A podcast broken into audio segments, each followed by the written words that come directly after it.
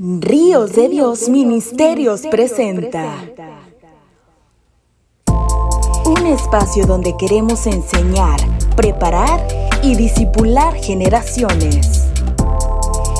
Traído por el pastor Rigoberto Ríos. Con ustedes, reflexionando a tiempo. Hola, ¿cómo están? Qué gusto saludarles. Su servidor pastor Rigoberto Ríos. Le agradezco mucho que nos estén acompañando en esta, eh, en esta serie de pláticas que tenemos con eh, grandes personajes de la Biblia a través de este su programa Ríos de Dios Ministerios en Facebook y YouTube y también gracias para a todas las personas que nos escuchan a través de las plataformas de podcast con el nombre Reflexionando a Tiempo. Muchas gracias y bueno, pues hemos estado teniendo eh, pues eh, un viaje extraordinario con los personajes del libro de Génesis. En la entrega pasada estuvimos hablando de Isaac y hoy estaremos hablando de Jacob. Y pues también eh, de alguna manera platicando eh, de su hermano Esaú, pero centrándonos más en, Jacob. Nosotros podemos ver eh, que, eh, bueno, Jacob, su vida la desarrolló prácticamente en todo lo que es el área de Canaán. Él era un ganadero muy próspero también, al igual que su abuelo y al igual que su padre. Este, y bueno, pues Raquel y Lea son sus esposas. Jacob viene siendo el padre de doce hijos, los cuales se convirtieron en los doce patriarcas de la nación de Israel. Y, eh, Jacob también tuvo una hija y nosotros podemos ver que Isaac y Rebeca pues son los papás de, de Jacob. Tiene un hermano Esaú y también Labán, su suegro, que dentro de la, de la vida de, de, Jacob cobra mucha relevancia, mucha importancia. Nosotros podemos ver entonces que Jacob está dentro de los personajes más sobresalientes del Antiguo Testamento. Usted sabe que eh, cuando Dios se manifestaba en, otras personas, él, él se se mostraba o se presentaba como el Dios de Abraham, de Isaac y de Jacob, los tres patriarcas importantes de la nación de Israel. Entonces, también es interesante que mencionemos que la importancia en Jacob no es propiamente él, sino la intervención de Dios a través de su vida su importancia no se basa en su carácter, sino en el carácter de Dios. Nosotros podemos ver que a estos grandes personajes de la Biblia, su importancia no se basa en, en su carácter o en su perfección, porque son personas imperfectas, al igual que usted y que yo. Se basa en el Dios que trata con sus vidas, se basa en el Dios que hace cumplir sus planes y sus propósitos divinos a través de ellos. Entonces las fortalezas de estos personajes eh, propiamente eh, se basa en la intervención de Dios.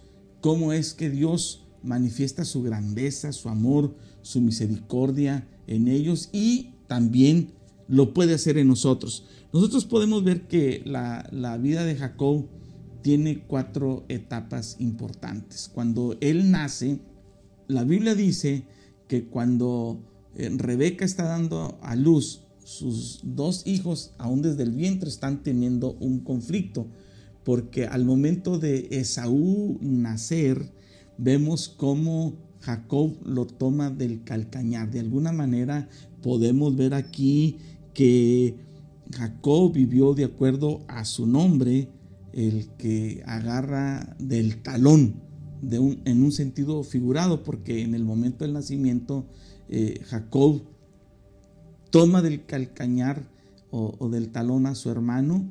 Desde ese momento podemos ver que es un hombre muy aguerrido y luego más adelante vemos cómo eh, Jacob con tenacidad, con persistencia, él toma la primogenitura que desechó Esaú. Algunas personas dicen que Jacob le robó la primogenitura a Esaú y no es así.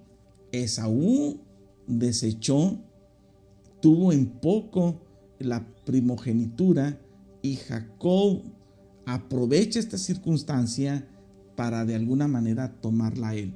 Pero nosotros podemos ver que desde, desde antes de nacer Dios ya en su plan perfecto tenía establecido que fuera Jacob, el hermano menor, quien adquiriese eh, eh, la bendición paternal, la bendición del primogénito por parte de Isaac, su hijo. En otra etapa de la vida nosotros podemos ver que a Jacob le pagan con la misma moneda. El nombre de Jacob significa usurpador, eh, significa tramposo, y cuando él huye de su casa porque Esaú, su hermano, procura su muerte, ya que Esaú considera que Jacob le robó la primogenitura y entonces él se tiene que ir a, a tierras lejanas y llega a la casa de Labán. Y por más de 20 años eh, vemos que Dios estuvo tratando con Jacob en la casa de Labán. Cuando él se enamora de Raquel, eh, vemos que Labán le dice, si tú quieres casarte con, con mi hija menor, tendrás que trabajar por siete años. Así lo hace Jacob. Y luego después Labán, de manera marrullera, le dice, bueno, es que la costumbre de esta, de esta casa, de, de esta nación, es que debe primero casarse la, la hija mayor, así que te entrego a, Lea. Y Jacob tiene que trabajar otros siete años más para poder casarse con la mujer que ama, con, con Raquel. Y luego después vemos que trabaja otros siete años más eh, en, la casa de, de Labán. Y entonces en esta etapa, en esta segunda etapa, de, la vida de Jacob, vemos que a él le pagan con la misma moneda, siendo manipulado y siendo estafado por Labán. Pero también podemos observar aquí que eh, él tiene cambios muy importantes, muy importantes en su vida, porque podemos ver aquí a un Jacob que eh, simplemente eh, tiene paciencia y de alguna manera permite ser moldeado eh, por las circunstancias, pero es Dios quien está interviniendo aquí. Eh, vemos que luego de haber tomado él la decisión de partir este, a, su tierra para regresar, no lo hace hasta que Dios se lo permite. Aquí ya vemos a un Jacob que tiene más sensibilidad este, en, la, en la voz de Dios podemos ver aquí después que Jacob, eh, después de haber huido de su casa, haber estado por un largo tiempo eh, con Labán, regresa ya con sus dos esposas y regresa también con sus hijos para tener un encuentro con, con Esaú. Y en, tanto que tiene ese encuentro, nosotros podemos ver que eh, Dios se había manifestado de manera extraordinaria en la vida de, eh, Jacob. En, la primera, nosotros podemos ver en la Biblia cómo el Señor eh, se manifiesta y le hace esta promesa. Génesis capítulo 28, en el versículo 15, donde el Señor le dice, he aquí, yo estoy contigo y te guardaré por donde quiera que fueres y volveré a traerte hasta esta tierra, porque no te dejaré hasta que haya hecho lo que te he dicho. Entonces podemos ver aquí cómo Dios tiene un plan extraordinario con, con Jacob.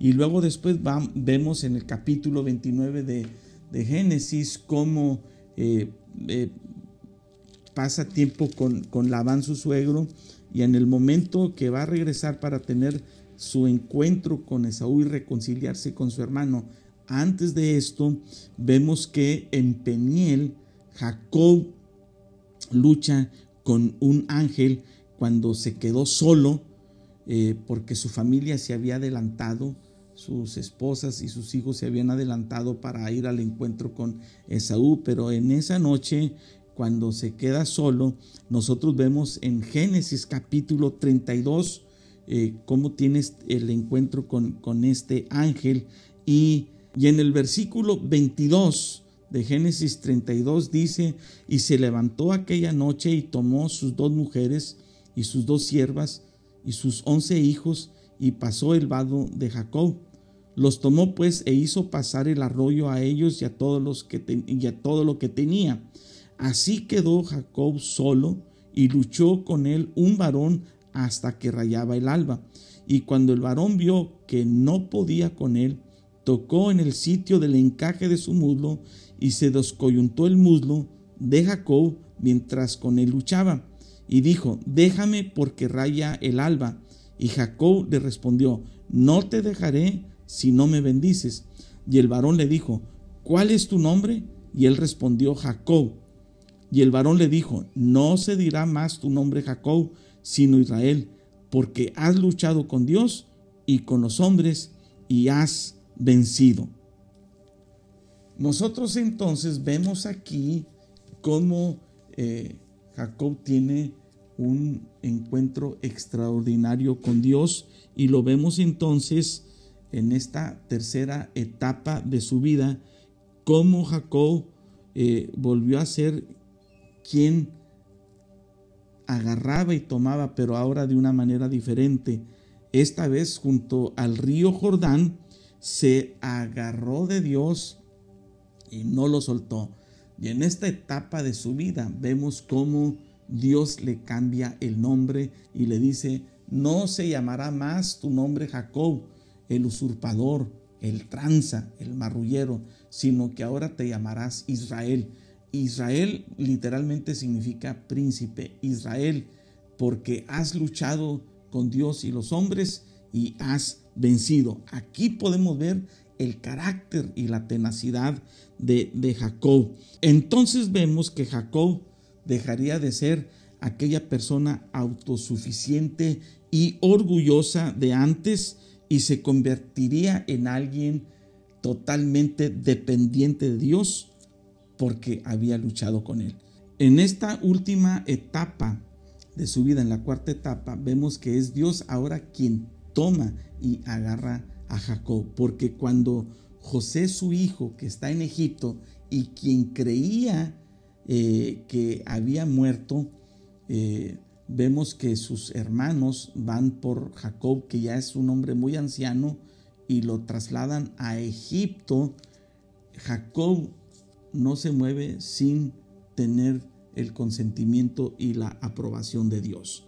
Vemos nosotros entonces cómo Jacob, después de haber sido eh, una persona, como le digo, tenaz, luchona, aguerrida, y cómo en las distintas etapas de su vida Dios estuvo tratando con él de tal manera que ahora vemos a un Jacob que depende totalmente de Dios porque él aprendió a, entregarse en las manos de Dios para ser moldeado.